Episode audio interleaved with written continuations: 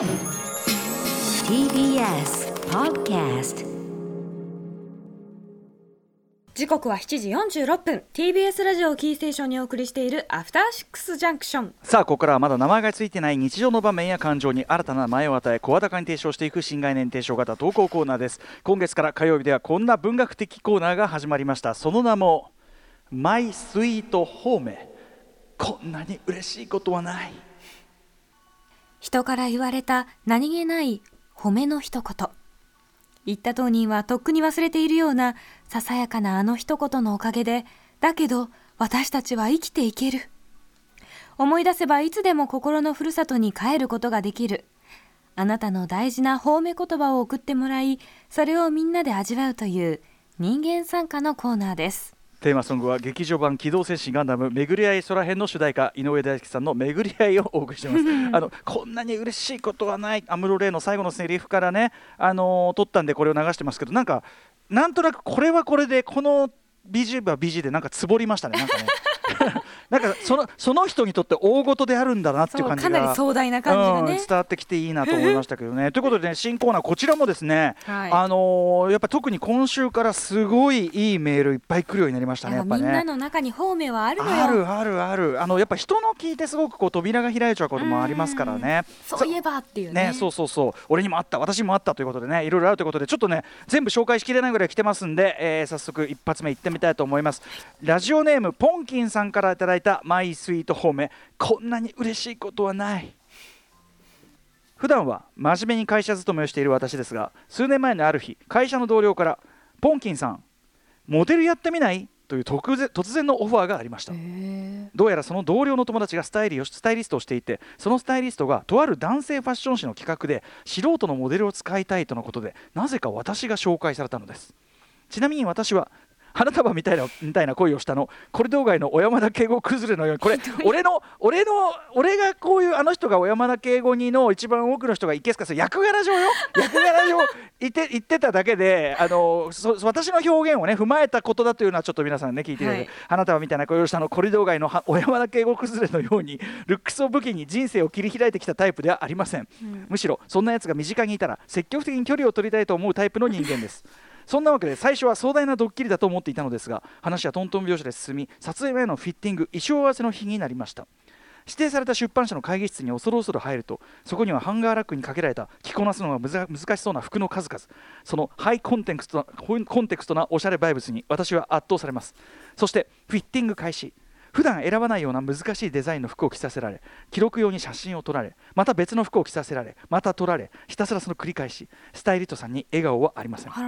そのスタイリストさんのことは事前にクオリティに厳しくストイックな人と聞いていたのでああ似合うスタイリングがなくて頭を抱えてるんだと僕は私は勝手にダウナーになっていました。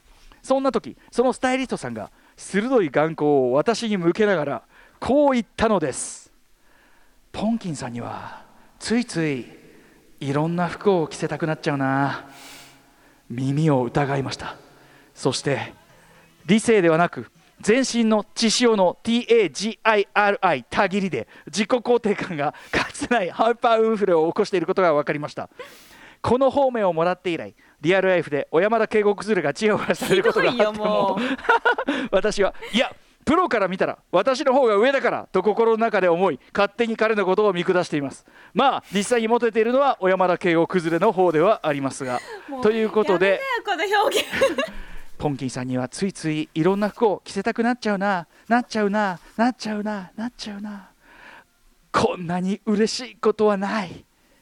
はいということでございました。ねいやまあわかるわかるわかる。これはでも有頂天になりますよね、うんこれは上がるよ。ポンキンさんご自身がその、ごじなんていうのルックスに自信があるタイプじゃないあとおしゃれでう有名とか、そういう自覚じゃない分なんで私っていうところからのですか、不安に感じたってねそんな撮影なんかさ。わ我々だって知らないさその高名なスタイリストさん来てあんまりコミュニケーションも取らないままいろんなもんさ黙ってするよ。するじゃん。ごめんなさいみたいなな感じになりるじゃん、ますよ、ね、そこでさ実はポンキーさんにはついいろいろな服着せたくなっちゃうなって。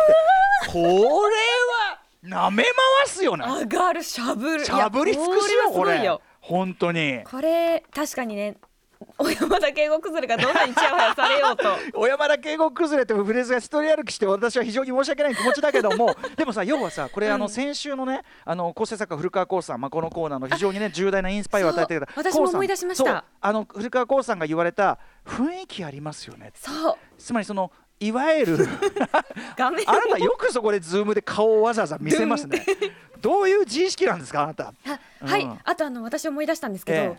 私あのおしゃれなメイクが似合うねっておしゃれな顔してるねって言われた時すごく嬉しかったです。あの可愛いね綺麗ねっていうのも、はい。というのはまたちょっと違うその、はい。センスそのおしゃれな、はい。おしゃれな顔してるってどういうことよね。なんか嬉しかったです。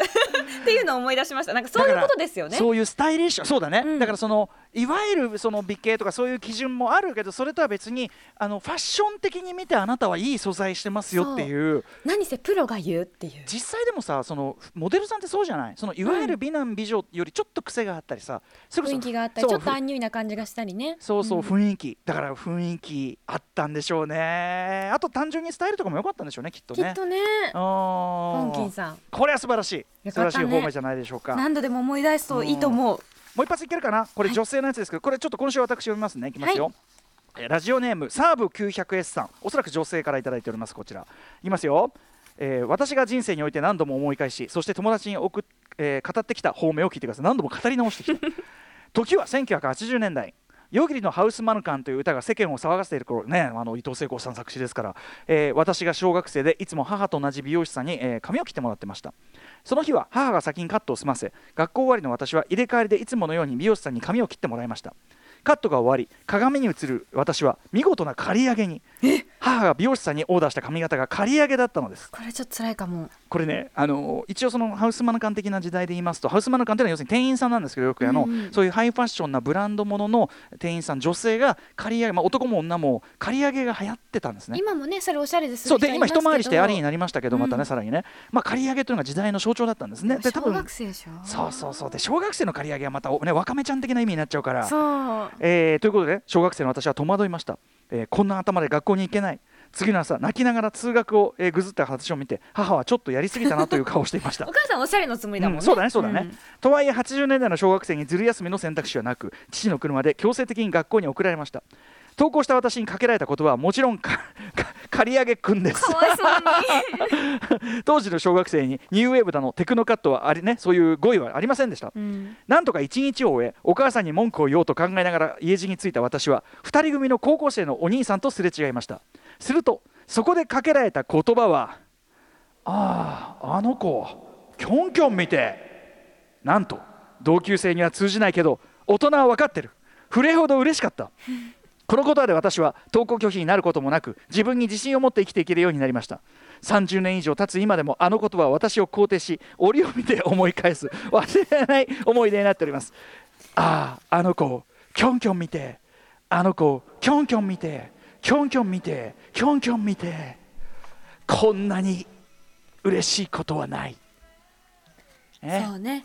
ということですよね。これは確かに嬉しい。これはだからもちろんその高校生は女性で刈り上げイコールキョンキョンっていう短絡思考で言ったのかもしれませんよ別に肯定的な意味がそこまであったとは限りませんが。シンプルに似てたんでしょうね。っていうのはもちろんあったでしょうね。その見た目というか髪型が。そうね、まあ、やっぱりそのこの高校生がそのこのキョンキョンのその刈り上げをまあ珍奇なものとしてまだ見ていてですね。ああの可能性もあるのか、うん。そうそうそう。そうという可能性もありますけどね。今考えたらでもすごいよ。本当にトップアイドルがしかもキョンキョンを勝手にやってきちゃったんだもんこれ。